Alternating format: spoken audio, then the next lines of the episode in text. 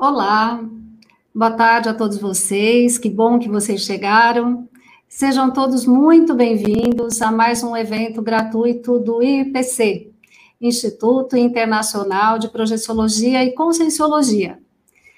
Eu sou Yara Manfrim, eu sou engenheira civil, eu atuo no mercado de construção civil aqui na cidade de Ribeirão Preto e eu sou voluntária dessa instituição do IPC desde 2011. E desde 2016 eu participo também de um grupo que estuda a morte num contexto científico mais amplo, que considera também outras dimensões existenciais e não apenas essa aqui no mundo intrafísico. É, eu vou chamar para esclarecer aqui para a gente como é que nós vamos fazer com relação às perguntas, como é que nós vamos interagir com vocês na, nesses próximos 60 minutos, a professora Valéria, do IPC de Uberaba, que vai nos acompanhar e nos trará as perguntas que vocês farão ao longo da nossa apresentação. Então, com vocês, a professora Valéria, para nos orientar aí, tá? Ok, olá, Yara, boa tarde a todos, sejam muito bem-vindos a essa live. Eu sou a Valéria Facuri, sou voluntária também do IPC, e eu estarei aqui fazendo essa ponte, né, essa mediação entre vocês e a professora Yara Manfrim, então, é, encaminhe suas perguntas aí pelo canal que vocês estão participando, né? Que aí eu vou repassar para a professora Yara para a gente poder desenvolver a live, ok? A professora Yara tem uma pesquisa aí bem extensa, bem é, profunda, né? Sobre a, sobre a dessoma, sobre a morte, sobre o luto, a superação. Então, ela tem muita coisa boa para trazer aí para nós. E as perguntas de vocês, com certeza, vão enriquecer bastante aí o nosso, a nossa live, tá bom? Então, tenhamos todos uma excelente live. Yara, como... Bem, pessoal, é... Luiz Fernando, você pode colocar o, o slide, por favor?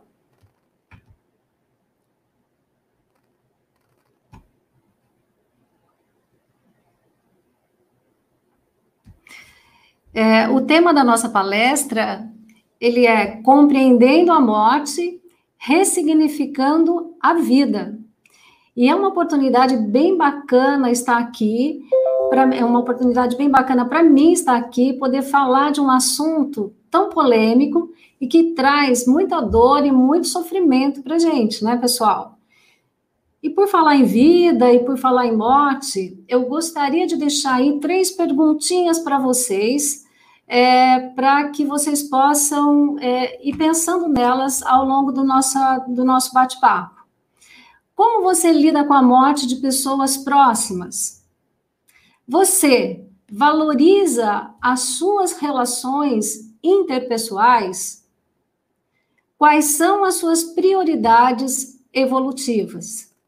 Essas perguntas são para serem respondidas até o final do nosso bate-papo, tá ok? É, o objetivo, então, desse nosso evento é abordar a morte sob a ótica da conscienciologia. A conscienciologia é uma ciência que ela estuda a consciência, que somos todos nós, considerando que nós nos manifestamos em outras dimensões, que vivemos várias vidas intrafísicas, e para isso nós utilizamos de outros corpos para nos manifestarmos além desse corpo físico. Eu vou apresentar para vocês as, algumas experiências assim que eu tive com relação à morte de pessoas próximas, as minhas reciclagens e a ressignificação que houve em minha vida após essa nova abordagem. E aí vocês entenderão qual a razão inicial do meu interesse sobre esse assunto tão polêmico que é a morte. Próximo. Próximo. A palavra morte, pessoal, ela vem do latim e ela significa fim da vida, destruição, falecimento. Biologicamente, é considerada morte a pessoa que apresenta a interrupção do sistema nervoso central dela, principalmente o cérebro e daí o termo morte cerebral. nós podemos dizer que a morte ela está diretamente relacionada à vida e não é o oposto da vida. Próximo. Uh, e é por isso que eu quero colocar para vocês algumas experiências e por que, que eu comecei a me interessar por esse tema de pesquisa. Quando eu era criança, pessoal, quando eu tinha 12 anos, eu tinha uma relação muito próxima com a minha avó. Muito próxima ao ponto de dormir na mesma cama, e nós tínhamos um carinho muito grande uma pela outra. Ela teve um problema sério no pé, ela era diabética, e a doença foi evoluindo, e ela amputou a perna dela, e acabou que ela não suportou, ela acabou morrendo. E tudo foi muito rápido, tudo era muito novo para mim, e eu não entendia por que, que o mundo não tinha parado quando a minha querida avó morreu. Por que, que ela foi embora e por que, que ela não estava mais entre nós?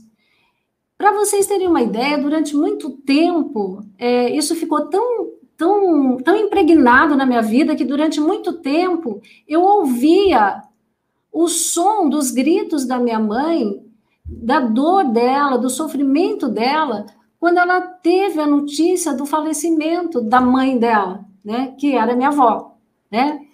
Um outro caso impactante para mim foi que quando eu já estava adulta, já tinha me casado, eu já tinha 26 anos, e aconteceu o falecimento da minha mãe, após ela sofrer durante um ano um câncer no útero. A morte dela também foi muito difícil, e nesse momento da minha vida, com essa idade, eu já tinha dois filhos. Eu tinha um filho com três anos, e quando a minha mãe dessomou, é, perdão, quando a minha mãe morreu, né, é, o meu segundo filho, ele tinha dois meses de idade, né? Então, com a, a, o falecimento dela, é, a sensação que eu tive quando ela morreu foi que o mundo, ele tinha ficado muito grande, né? Eu me sentia assim muito pequenininha, eu sentia uma falta muito grande dela, embora eu já eu já tivesse assim numa fase mais adulta. E a sensação que eu tive é que eu olhava para o lado e as minhas referências estavam indo embora. E, e, ele isso a, acabava aumentando a minha responsabilidade. Porque agora, com as minhas referências indo embora, eu passava a ser referência. Então, eu não tinha mais com aquela dificuldade de eu correr para o colinho da minha mãe, de eu deitar no colinho dela, de eu ter alguma dificuldade, ter para quem perguntar. Então, é, as minhas referências, elas foram indo embora. E eu senti o peso daquela responsabilidade, eu senti um senso de, de responsabilidade muito grande com a morte dela. E, pessoal, continuando aí, logo seis meses do falecimento da minha mãe, uh, o meu filho mais velho, que nessa época ele estava com três anos e três meses, estávamos num determinado local, eu, meu irmão, a minha cunhada, o meu filho uh, mais novo, com, com então oito meses, no colo, e o meu filho mais velho, ele veio correndo correu em direção à rua e nesse momento foi passando um carro, ele foi atropelado e, e naquela coisa a gente eu corri, peguei ele no colo, entrei no carro junto com meu irmão e fomos para o hospital, mas ele morreu algumas horas após da entrada ali no hospital por traumatismo craniano. Vocês têm noção? Do quanto difícil foi aquele momento para mim e para todas as pessoas, né, que conviviam com ele. Não foi só essa dor, não foi exclusiva minha. Essa dor foi minha, dos meus irmãos, tios, de todos que conviviam com uma criatura alegre, cheia de energia, completamente diferenciada né? E muito presente nas nossas vidas. É uma dor imensa. Não dá para explicar para vocês o tamanho da dor que é uma mãe que, que perde, entre aspas, o seu filho. não tem nem no dicionário uma palavra que explica essa situação. Você tem lá que o, órfão, né, a, a, o filho órfão é, é, órfão de pai ou é órfão de mãe, porque naturalmente isso é, é contra o processo natural, né? Nós nascemos aqui e o que é natural são os pais morrerem para depois os filhos morrerem. Essa situação é bem complicada, pessoal. Não dá para mensurar é, esse sofrimento com as informações que eu tinha naquele momento. Então, eu me perguntava, né, assim, é, isso não pode estar acontecendo comigo, é, para onde que levaram meu filho? Ele era pequeno, quem vai cuidar do meu filho? Ele é uma criança, ele precisa de mim. Então, essas e outras inúmeras perguntas, elas ficaram sem respostas. Elas ficaram sem respostas porque o embasamento, os subsídios que eu tinha da religião que eu tinha e das experiências vividas até aquele momento, elas não proporcionaram assim um apoio e tampouco um entendimento e, um esclarecimento do que estava acontecendo ali na minha vida. Eu fui criada dentro do catolicismo, é, sempre fui uma pessoa assistencial, é, então, assim, eu não conseguia, eu não conseguia uma explicação para aquilo que estava acontecendo, pessoal. Então, essa incompreensão, ela gerou uma tristeza muito grande. Eu tinha raiva, eu sentia ao mesmo tempo culpa, ansiedade, solidão, chorava muito, aquela sensação de impotência. E e eu comecei assim a ficar até meio que insensível à dor do outro, porque aquela dor era, era uma dor assim muito grande, né? E eu tinha também muito medo. Eu tinha medo de perder o meu outro filho, medo de ter outros filhos, medo de perder outras pessoas com as quais eu convivia e que eu amava muito. Então, eu nem falava sobre esse assunto, nem falava, pessoal. Estar aqui hoje é uma super, hiper superação, né? Então, eu não falava sobre o assunto, havia uma pressão imensa no peito e uma grande, um grande vazio no estômago, né? É, eu não acreditava no que as pessoas diziam quando se aproximavam e falavam das suas crenças. Então, diante de tamanha dor, vieram os questionamentos, né? Que Deus é esse? que dá um filho e tira um filho de uma mãe. Por que, que isso está acontecendo comigo? Eu repassava minha vida como filha, como irmã, como esposa, como amiga e como mãe, e eu não encontrava respostas. E não achava que merecia por passar por aquilo. Então, o que, que aconteceu? Eu não, não tinha, assim, escolha. A forma que eu continuei foi de continuar vivendo, foi não pensar muito a respeito do assunto. É, eu acelerei aumentei a minha, as, todas as minhas atividades. Eu fiz, sou engenheira, eu fiz especialização, eu fiz mestrado, eu é, me tornei professora na escola de engenharia, então, a, a partir daí, eu acabei criando e desenvolvendo uma empresa e trabalhei muito.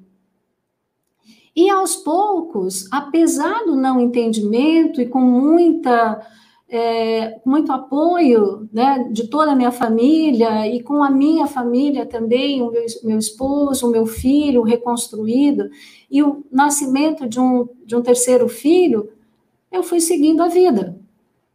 Mas aquilo estava lá, estava guardado, não estava entendido, não estava compreendido, né? Eu continuava porque eu tinha que continuar, mas eu não, não, não conseguia entender todo esse processo.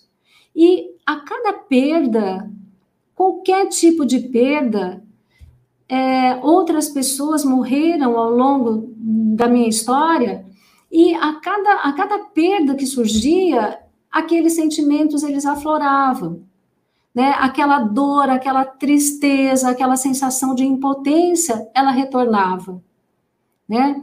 E quando eu eu pude é, pensar um pouco mais e realizar pesquisas, principalmente é, após todos esses anos, após mais de 20 anos, né, que já tinha passado a morte do meu filho, é, é que foi impossível, é, que foi possível é, eu fazer alguns diagnósticos mais, mais precisos do que eu sentia na época. Então, eu sentia um, um profundo, eu tinha um profundo sentimento de autodestruição. Houve momentos em que viver não fazia o menor sentido para mim. E por inúmeras vezes o pensamento, os meus pensamentos eram permeados por ideias suicidas. Ah, foi extremamente, foi essencial, foi fundamental a presença do meu segundo filho e depois do meu terceiro filho na minha vida. Né? Então, eu ressalto aqui a importância da presença da família, dos amigos, que na maioria das vezes eles nem visitam né, o enlutado, dizendo que esse momento é um momento muito íntimo daquela consciência e que ela é, é, quer ficar sozinha. Eu digo aqui que, a, a, a, pela minha experiência, né, que eu considero assim extremamente fundamental, sim, a presença da família, a presença de pessoas próximas, a presença de, dos amigos, né, para um abraço. Uh, do ouvido, né, para você ouvir, da palavra, falar, e muitas vezes é, não é nem, nem precisa falar nada, é só você estar presente, é só você ficar ali quietinho do lado. Né? Eu, eu tive exemplos aqui de pessoas que é, se viam nas suas casas com seus filhos pequenos e de repente se imaginava sem ser seus filhos eles iam até a minha casa e falavam assim: olha, você continua aí fazendo o que você está fazendo. Eu vim aqui só para estar com você, porque eu não consigo avaliar o que você está sentindo é, nesse momento. Então, assim, é extremamente importante a sua presença quando isso acontecer com alguém ou quando alguém é, é, perder um ente querido, né? Uma outra coisa, um outro traço muito presente na minha vida foi a agressividade, né? O fato de eu ter vivenciado essas perdas muito cedo, é, viver, apresentar na minha família é, pessoas que eu amo muito e que são portadoras de doenças crônicas, né? E mesmo eu tendo uma postura assistencial desde a infância, ter um filho morto trouxe muita revolta, trouxe muita agressividade. Porque desde criança eu tenho a assistência como um valor na minha vida. É algo que eu considero, pessoal, fundamental. Eu repassava a minha vida e não via nada de tão grave. Não sou, não estou querendo dizer aqui que eu sou uma pessoa perfeita, não. É, é errei muito, erro muito, estou procurando acertar mas eu não via ao longo da minha vida, eu acho que por conta de ter assim a assistência como um valor, eu não via algo que justificasse não ter o meu filho junto comigo, né? Que justificasse algo tão intenso, né? Então, é, eu sempre tive muito respeito e muito cuidado com pessoas mais velhas, tanto que eu tinha um relacionamento muito carinhoso com a minha avó e com outras avós e com outras senhorinhas que permearam a minha vida. Eu tinha, eu me sentia culpada, né? Eu me sentia responsável por essas pessoas que morreram, principalmente o meu filho. Isso me trazia um sentimento de culpa por não ter evitado a morte dele. Com a minha mãe, a culpa vinha por, de repente, apesar de estar tão próximo, é, por que, que eu não percebi esse câncer antes? Por que, que eu não, não, não me atentei? Né? Por que, que eu não amarrei o meu filho junto comigo? Por que, que ele, né? Por que, que eu. Então, sempre vinham os porquês e sempre esses sentimentos, assim, que eram difíceis de, de, de lidar.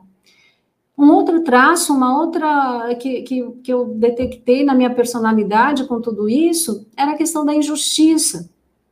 Então, o fato de eu ter uma origem humilde, uma família composta por pessoas assim portadoras das doenças crônicas degenerativas, eu possuir ali um histórico de superação para poder conseguir estudar, para poder me formar, de ser uma boa filha, uma boa esposa, uma boa irmã, uma boa mãe, é, me levou a sentir um enorme senso de injustiça pela morte dele.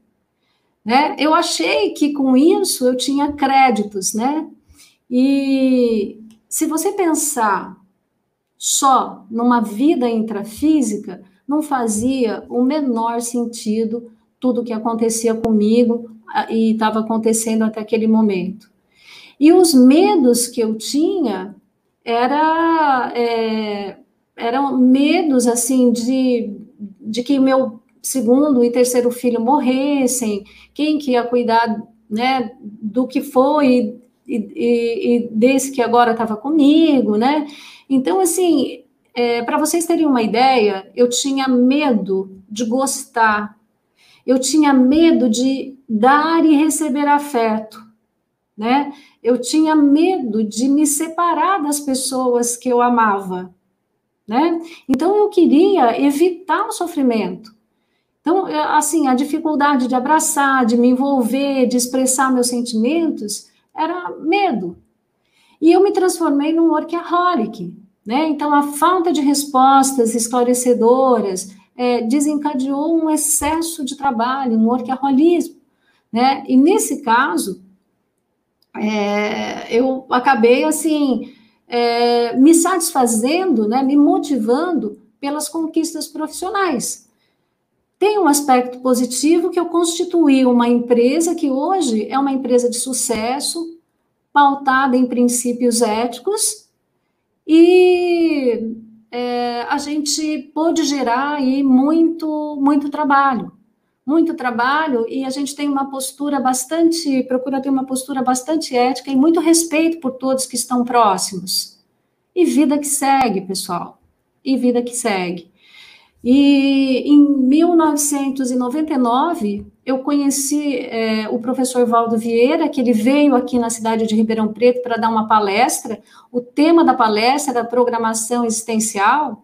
E nesse momento eu achei o professor Valdo muito maluco. Tudo que ele falava, aqueles neologismos, aquelas coisas todas, no primeiro momento, não fazia o menor sentido para mim, né? E em 2005 é que foi quando eu fiz o primeiro curso, né?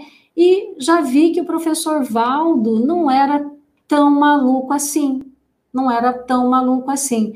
Por isso que é importante você se atentar às ideias e não focar muito nas pessoas. As pessoas muitas vezes são instrumentos para que aquela ideia chegue. Então, é, é é, é, é, por aí, pessoal. E logo depois que eu fiz esse curso, durante esse curso, eu já tive, vivenciei a morte do meu pai, né? Então, a morte do meu pai, apesar de ter sido também muito difícil, muita dor, muito sofrimento, eu já conseguia enxergar um pouquinho diferente as coisas. O acolhimento e o esclarecimento que eu já tinha é, conquistado através de alguns cursos, que eu já estava conhecendo um pouquinho mais as ideias, as propostas da conscienciologia, já fizeram com que é, eu, eu, eu, eu avaliasse essa morte de uma forma mais é, diferente, né? Olá, Valéria, você está aí com pergunta? Oi, Já temos pergunta aqui, o pessoal está chegando, cumprimentando, aí parabenizando pelo tema, né? Temos algumas perguntas. Vamos lá? Vamos lá, Valéria. Tá. A Euseli pergunta aqui, é, Yara, quando nos separamos de um ente querido, como lidar com o desapego dos objetos e fotos espalhados em toda a casa? Pois é, querida Euseli, obrigada pela sua pergunta é, nós vamos é, evoluindo e você vai ver um pouquinho mais à frente que nós estamos todos é, conectados aqui nessa dimensão. E nós estamos, assim, num mar de energia, né? E quando uma pessoa morre, né, é muito comum é, a gente estar ali com objetos dessa pessoa, é, fotos, às vezes nós chamamos por essa pessoa, nós evocamos essa pessoa, e isso faz com que essa consciência, com que essa pessoa fique conectada aqui nessa dimensão. Então, assim, nós estamos ali tolhindo o que eu chamo de para-direito, de direito que essa pessoa, que essa consciência tem, é, depois que ela morreu, de seguir o caminho dela. Então, é, a, minha, a minha sugestão seria você, de repente, é, doar é, os objetos, roupas, às vezes, é, e aí você é, remodelar o ambiente para fazer com que essa consciência siga o caminho dela. Né? Então, assim, é, e você, quando olhar pelas para as fotos, olhar, claro que a gente sente saudade, Oseli, é, é, natural você, você conviver uma vida com aquela pessoa, né? É natural você pegar uma foto e sentir saudade daquela pessoa, mas você evitar a, o que a gente chama de evocação, de chamar, de querer que essa pessoa volte, que ela esteja ali com você, né? Então, assim, é uma saudade sem dor, sem sofrer, é uma saudade que libera essa consciência. Eu costumo dizer, Zeli, que quem ama libera, tá? Obrigada pela pergunta. Tudo bem? Tudo bem. Mais uma, mais uma aqui, tá? O Gilson pergunta: de que modo você superou essas consequências da morte? Como você enfrentou essas perdas, entre aspas, né? Então, é, desculpe, eu não entendi o nome da pessoa que perguntou. O Gilson. Gilson, Gilson Teixeira. Tá, Gilson. É, eu demorei bastante para acessar as ideias da conscienciologia, propostas pela conscienciologia, mas a partir do momento que eu acessei, é, você está vendo esse banner que está aqui atrás, onde eu escrevo não acredite em nada? Tenha as suas próprias experiências, e foi o que eu fiz, né? À medida que eu acessei as ideias e as, os conceitos propostos por essa ciência, eu procurei experimentar, vivenciar fenômenos parapsíquicos, vivenciar a projeção, é, é, a dimensão extrafísica através da projeção lúcida, e, e também eu, eu fui realizando, então, autopesquisas, eu fui investigando, é, diagnosticando, enfrentando esses traços que eu comentei aqui é, um pouquinho antes, e depois eu parti para a superação desses, desses traços, né? Como é que eu fiz isso também? Eu escrevi, eu, eu fazia, eu faço as autopesquisas, eu identifico esses traços e eu fui procurando através, é, colocar no papel, escrever e, e, e apresentar também para para as pessoas, né? E isso me ajudou bastante na, na identificação e na superação desses traços. Mas foi importante eu verificar ah, esses princípios propostos pela conscienciologia, esse trabalho com energia, essa, essa projeção lúcida, a identificação desses. É, é, é, a proposta é que nós temos quatro veículos de manifestação, eu vou mostrar mais à frente no slide. Então, é, a partir da autocomprovação, a autocomprovação foi fundamental para a minha superação. Ok. É, a Camila pergunta: Yara, você disse que buscava respostas para tudo o que aconteceu com você. Você as encontrou? Camila, obrigada, obrigada aí pela, pela pergunta, né? É, eu encontrei muitas respostas sim, Camila. É, eu, e principalmente o que foi fundamental é, foi eu poder perceber que a, a, consciência ela não tem só essa vida intrafísica. Existem muitas outras vidas intrafísicas. Existe, existe todo um mecanismo multiexistencial, interassistencial, ao qual nós estamos inseridos, então uma vida só é muito pouco para a gente conseguir evoluir, para a gente conseguir chegar no estágio de não precisar voltar aqui, vir mais. E que é, o que acontece com a gente é, estar aqui com as consciências que nós estamos, com a família que nós estamos, com o grupo de trabalho que nós estamos, com o grupo de pesquisa que nós estamos, são oportunidades que nós temos de fazer diferente algo que nós fizemos no passado não muito bom, entendeu? Então, assim, eu, eu pude comprovar e, é, e ter muitas respostas para tudo que aconteceu comigo, querida. Ok. A Kátia Filippini, ela comenta aqui, enquanto estava no CIP, que é o curso integrado de projeciologia, né, meu primeiro curso, uma pessoa da minha família dessomou, morreu.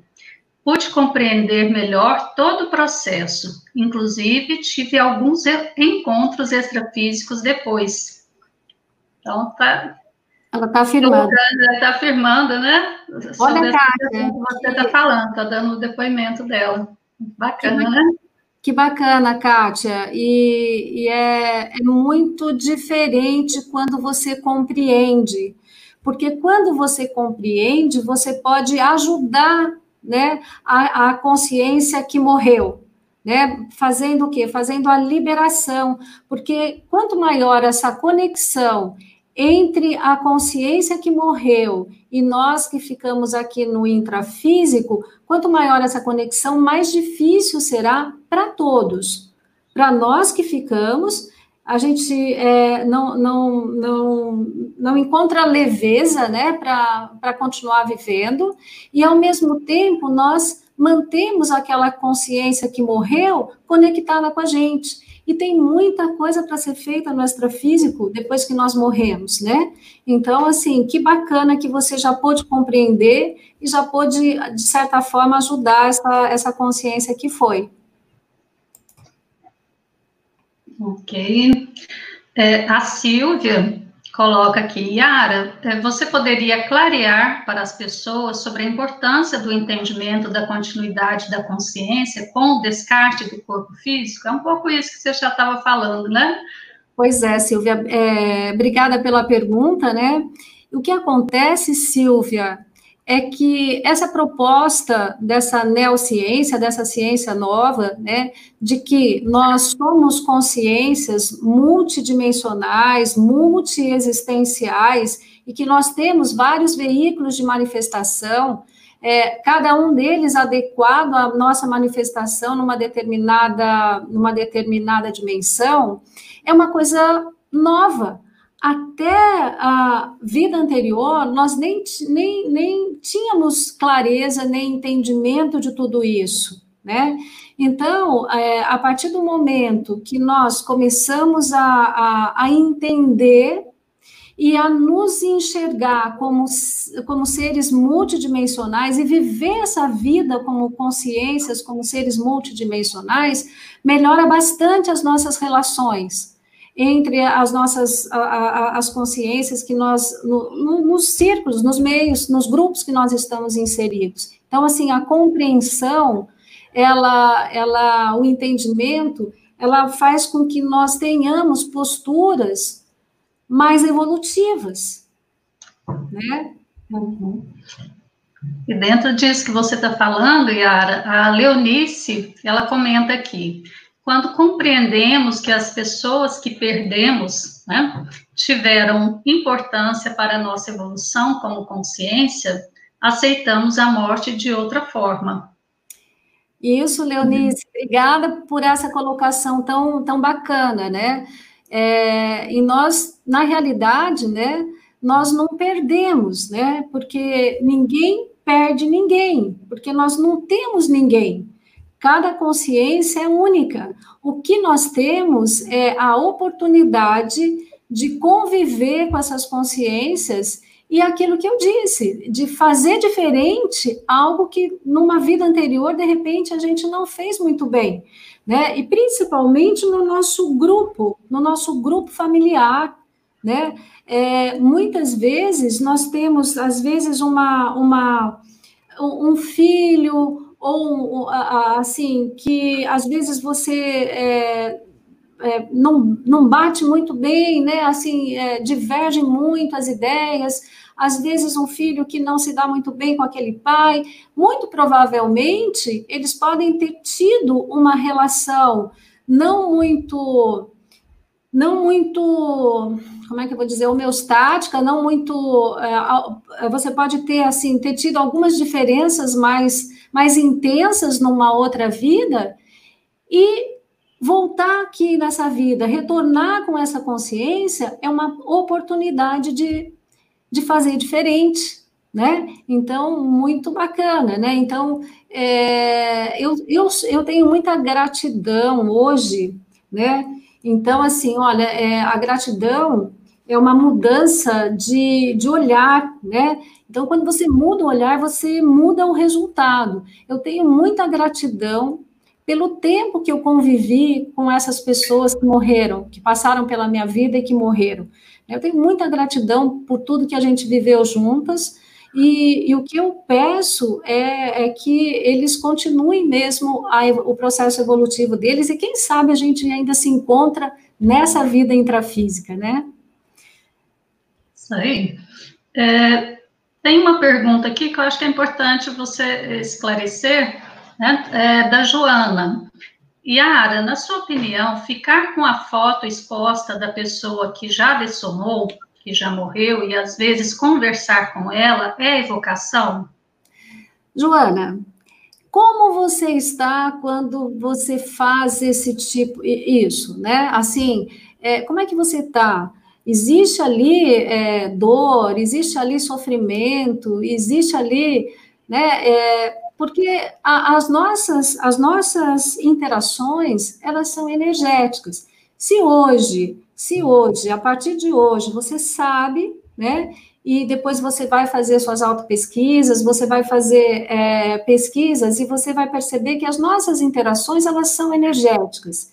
Se eu amo aquela pessoa, eu quero que ela siga o caminho dela.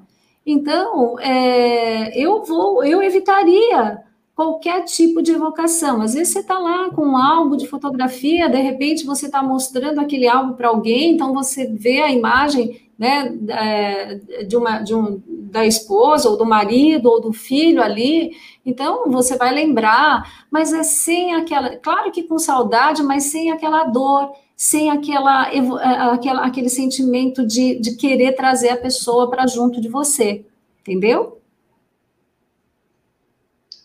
Excelente. E a Camila também, dentro dessa linha, pergunta: posso ter acesso a uma pessoa querida que faleceu, caso eu quiser? Né? É, você experienciou isso em algum momento? Sim, obrigada, Camila. Que pergunta excelente para a gente esclarecer um pouquinho mais, né? Então, existe uma técnica, né, é, proposta pela, é, pela, pela, pela Conscienciologia, mas é, na, na realidade, não é nenhuma técnica, é um processo. Existem técnicas que favorecem a você sair do corpo e acessar as dimensões astrafísicas e encontrar, sim, com outras consciências que já dessomaram. Mas o, o descoincidir os seus veículos de manifestação é um processo natural. Você sabendo ou não, quando você dorme, você descoincide e muitas vezes você acessa o extrafísico de uma forma inconsciente. É muito comum algumas pessoas relatarem sonhos quase reais, muito reais, muito nítidos, né, com determinadas consciências, né? Então, é, você pode fazer isso de uma forma é, sem, sem planejar, né?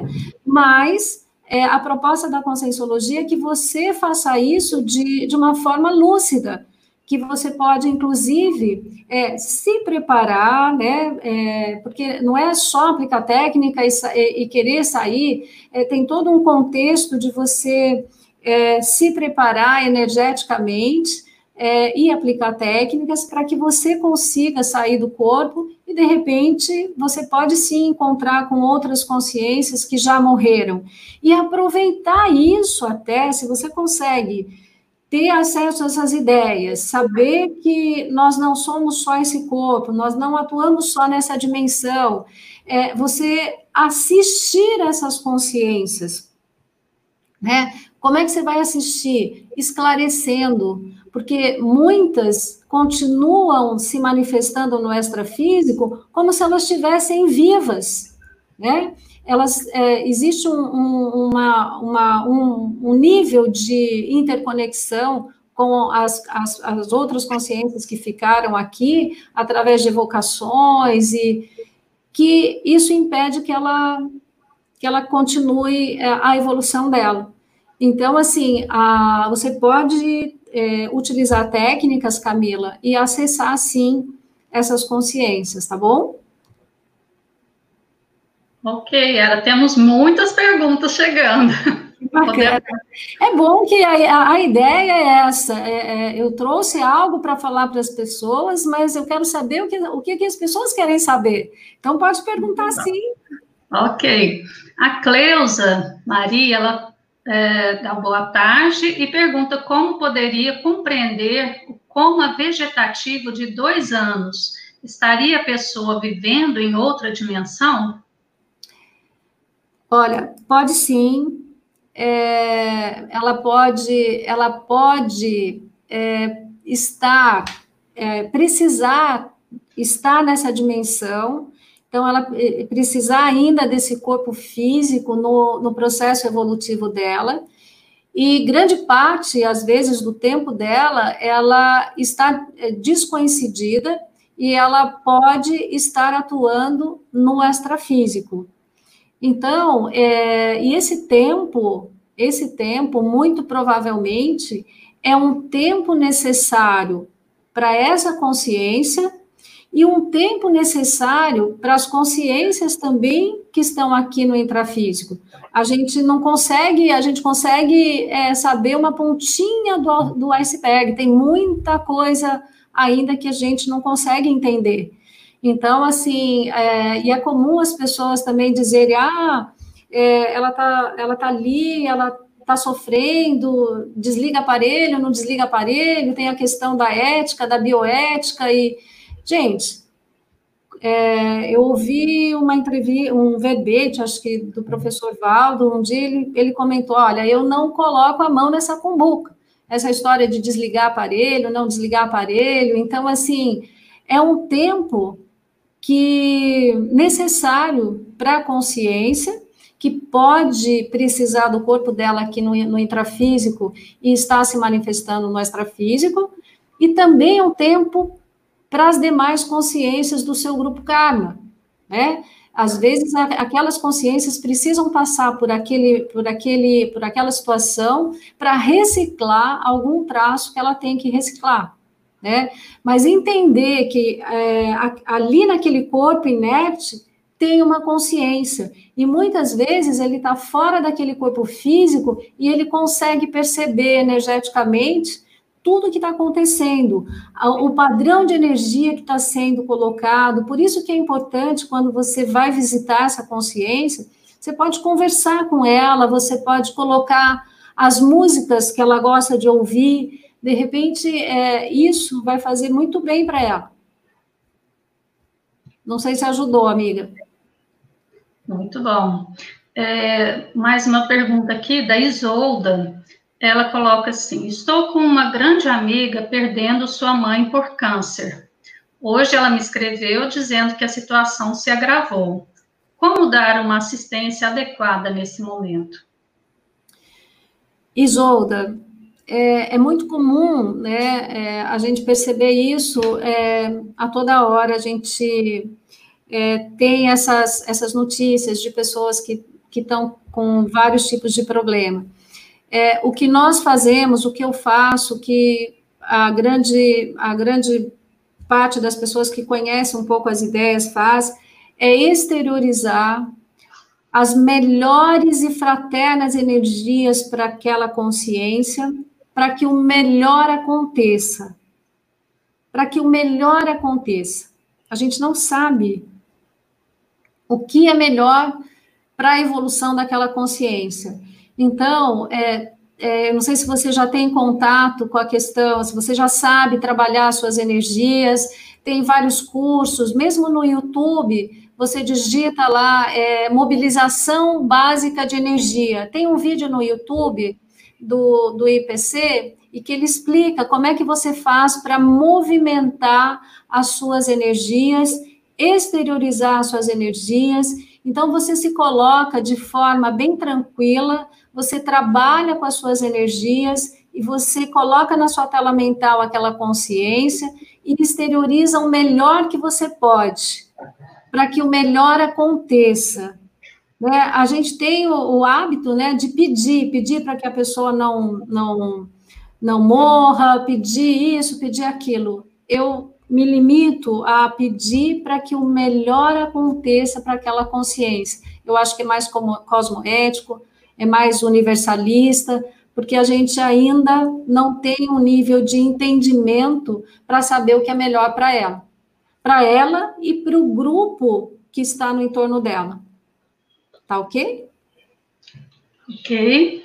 É, a Tânia Camargo dá os parabéns e pergunta como você poderia explanar como conseguiu se libertar do sentimento de perda que afeta especialmente as mães que perderam os filhos?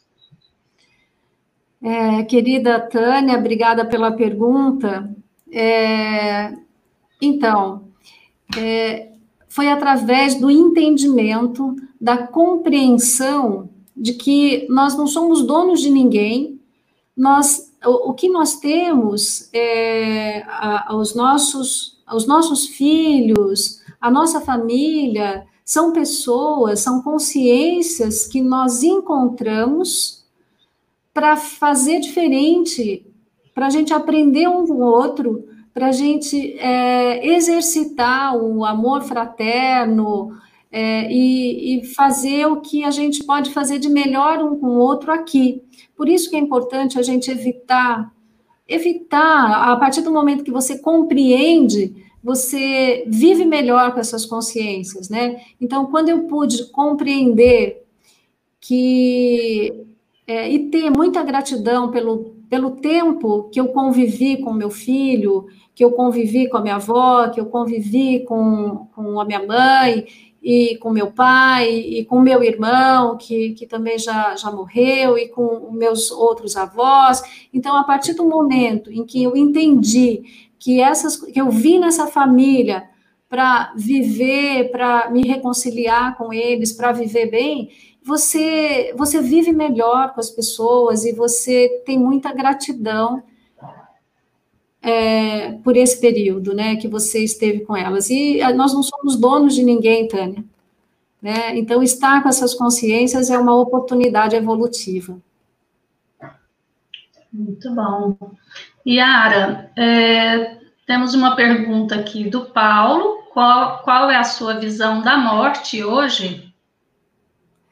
É, então, é, a morte hoje é simplesmente o descarte desse corpo mais denso, desse corpo físico, né? E se você vem para essa vida intrafísica e você valoriza, mas valorizar de verdade, se você valoriza as suas relações com as pessoas, se você procura em todos os níveis, quando eu falo as suas relações com as pessoas, é as suas relações com você também, né? Você, como é que você vive com você, né? Você cuida de você, é, você cuida do seu entorno, você cuida das pessoas próximas, né?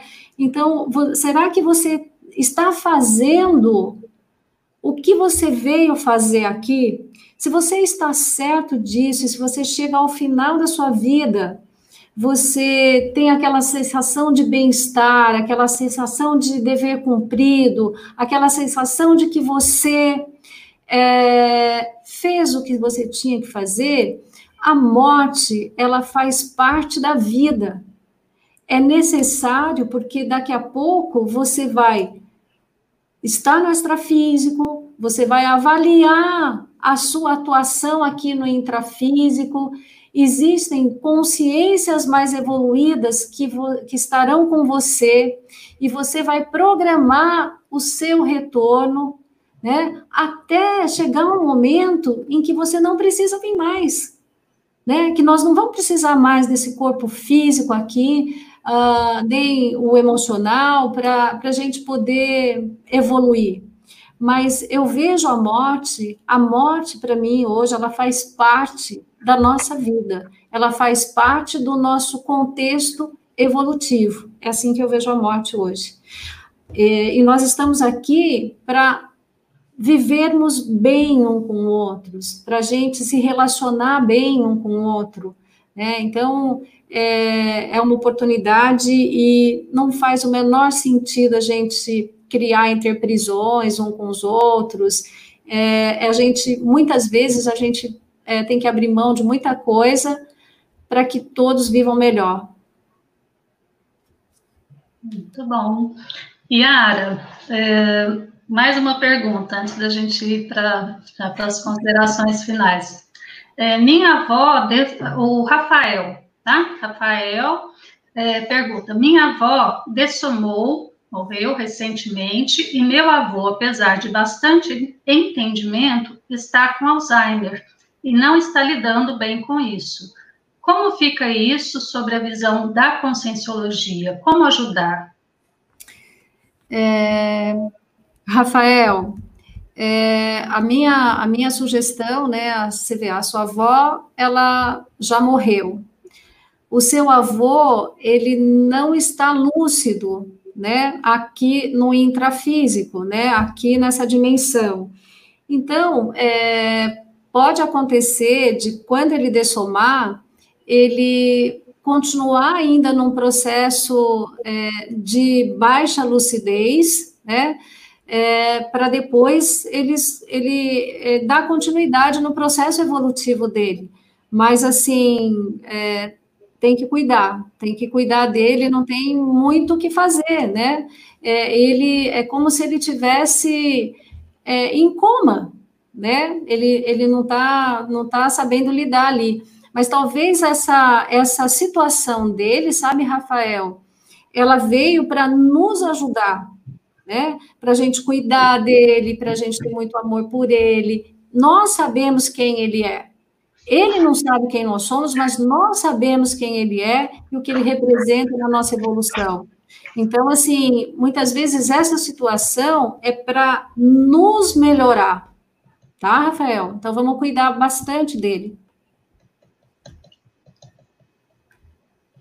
É, Yara, mais uma pergunta aqui é, da Patrícia, acho que ajuda aí a esclarecer, fazer esses esclarecimentos finais. Tá? Boa tarde, Yara, excelente apresentação. Você considera que a nossa vida intrafísica é um psicodrama para caminharmos para a evolução? E a verdadeira vida real é a nossa paraprocedência, ou seja, a nossa procedência extrafísica? Pois é. é. Obrigada aí pela sua pergunta e pela oportunidade de ampliar os esclarecimentos. Bem, bem colocado. É, nós, nós somos a nossa, a nossa procedência, nós somos consciências extrafísicas, né? Então, é, vir aqui para o intrafísico e nos relacionarmos com as demais consciências é uma oportunidade, é um, é um teatro mesmo para que a gente faça diferente, né? Situações é, é, é, e mude atitudes que tivemos no passado não tão evolutivas, né? Então, é isso mesmo, a nossa procedência é extrafísica. É, quando chegamos no extrafísico, nós temos uma ampliação de lucidez e conseguimos é, sobrepairar e enxergar um pouco melhor, né? essa vida e outras vidas e, junto aí com, com evoluciólogos, nos prepararmos para a próxima vida. Tudo bem? Tudo bem, Yara. Agora nós já estamos nos últimos minutos. É, acho que a maioria das, das perguntas, né? Algumas estavam parecidas, eu tentei é, juntar, mas a maioria foi respondida. Tá? Então, eu peço que você faça aí as suas considerações finais e, e veja aí o que, que você ainda gostaria de, de trazer para nós, tá bom? Bem, é, eu tinha colocado aqui, né, é, seria assim um último slide, né, a ressignificação da vida, é, eu coloquei que se nós entendermos que estamos todos conectados e que essa vida intrafísica é uma oportunidade evolu é, evolutiva e que nós evoluímos através da interassistência, né? não existe uma assistência absoluta, sempre que você está assistindo, você está sendo assistido também, né? Então, hoje, pessoal, eu procuro não deixar passar oportunidades, valorizando todos os meus encontros. É, é, a moça do caixa do supermercado, é o motorista do carro que está na sua frente, impedindo a sua passagem, que muitas vezes você sai atrasado e você quer chegar no horário e você começa ali a buzinar para ele. Então, assim, é, é ouvindo mais, compreendendo mais, né? Sem muitas vezes querer ser dono da verdade, fazer valer o seu ponto de vista, né? Muitas vezes nós temos que recuar, pois aquela consciência às vezes não está pronta, né? Agindo assim, você vai assistindo mais e criando menos interprisões, né? Que são atitudes não tão boas, né? Que realizamos às vezes no passado. São amarras que em algum momento elas, elas vão ter que ser resolvidas, né? E isso reflete na vida da consciência que fica aqui e na vida da consciência que já morreu, né? Então, é, procurar cuidar do seu corpo, né, do seu corpo físico, porque é com ele que nós viemos para realizar a nossa programação de vida antes de nós renascermos, né? Fazendo coisas simples, pessoal uma caminhada, tomar bastante água, não fumar, não beber bebidas alcoólicas, né? Porque imagina, se você veio para realizar, para viver um determinado período, aí você não se cuida e você morre antes da hora, você não faz a sua lição de casa. Em algum momento você vai voltar para fazer. Né? Então, assim, é, fazer as suas autopesquisas, mudar em você aquilo que você precisa mudar. E olha, eu sou feliz hoje como eu nunca achei que pudesse ser um dia. Porque para mim, pessoal, a felicidade está na, na minha autolucidez, eu estar aqui e ter esse nível de compreensão e poder aproveitar essa minha vida intrafísica. E esse é o meu maior objetivo aqui, poder proporcionar a vocês a possibilidade de começar a colocar uma pulguinha aí atrás da sua orelha, você que está me assistindo pela primeira vez, você que entrou aqui meio que, deixa eu ver o que, que é isso, né? Você continuar as suas pesquisas, procurar fazer um curso, procurar ter uma compreensão melhor, porque para mim a minha felicidade está diretamente relacionada à minha lucidez, ao meu entendimento, para poder ir calçando e aproveitando melhor essa, essa existência, né? É, é, você aprender a trabalhar com as suas energias, é você aprender a identificar se você está assediado, se você não está, é, enfim, é isso. Então, é, eu, da mesma forma que eu ressignifiquei a minha vida, eu gostaria que todas as pessoas que passaram por dessomas próximas, nesse momento de, de pandemia, o que teve de bom aí com essa pandemia foi trazer a, a, a reflexão sobre a nossa morte, a morte de pessoas próximas, como fazer, como é que vai ser, porque o mundo, tudo que acontece no mundo nos leva a não refletir sobre a morte. Nós vivemos pensando que nós somos eternos, que nós nunca mais vamos morrer. Então, assim, o, o, o ponto positivo dessa pandemia foi trazer essa reflexão para perto de nós. E o meu voluntariado dentro da ciência conscienciologia, isso para mim é um valor, né? É o que, que colocou assim todo sentido na minha vida, né? Fazer as minhas autopesquisas, reciclar, escrever, né? É, e me propor, né, a vencer os meus os meus desafios aí e estar aqui podendo falar para você, tá? Então, repense a morte, pessoal. Você vai sair vivo dela. Esse era o nosso o nosso último slide, né? eu, juntamente com um grupo de pesquisadores também, é, nós juntos, né, escrevemos um livro sobre a morte, né, novas abordagens para o estudo da morte, uh, que depois vocês pesquisem também para encontrá-lo por aí.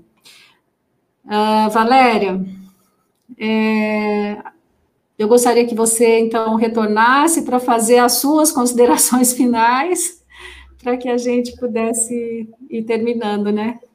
Ok, Yara. Então, a gente agradece muito, né, a professora Yara, pelos esclarecimentos, por toda a assistência aí.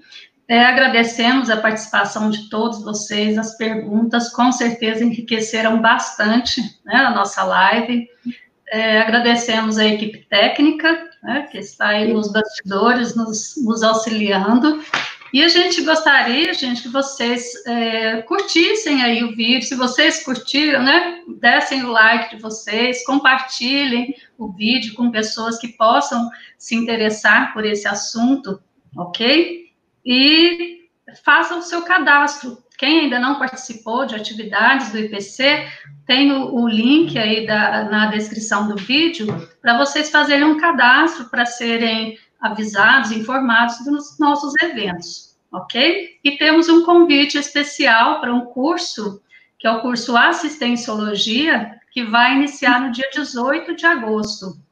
Turmas às terças e quintas-feiras, das 19 e 30 às 21, né, Yara? É isso, isso aí. Isso, pessoal, vai ser uma oportunidade de a gente se encontrar. Eu estarei atuando nesse curso também, às terças e quintas, e é um curso com 16, 16 aulas de uma hora e meia, um curso online, você pode fazê-lo daí da sua casa. Então, se informe e estaremos juntos para a gente conversar bastante desse curso. Né? Então, também tem uma aula gratuita desse curso que vai acontecer no dia 13 de agosto, tá? das 19h30 às 21 horas. Que aí vai, vão ser abordados alguns assuntos, né? E caso tenham interesse, vocês podem já fazer a inscrição para o curso. Tudo bem? Então, a gente agradece bastante a presença, a audiência de vocês e nos despedimos aqui, né, Yara? Pois é. Agradeço aí imensamente a todos os que participaram, vocês que contribuíram também para os esclarecimentos, né? A equipe que dos bastidores, o Luiz Fernando, o Marco Túlio, a Rúbia, a Jamel, a Camila, a Maísa, a Valéria e toda a equipe extrafísica de amparadores aqui das nossas ideias. Até a próxima, então, pessoal. E não esqueça de colocar o joinha aí para gente. Um beijão para vocês. Tchau.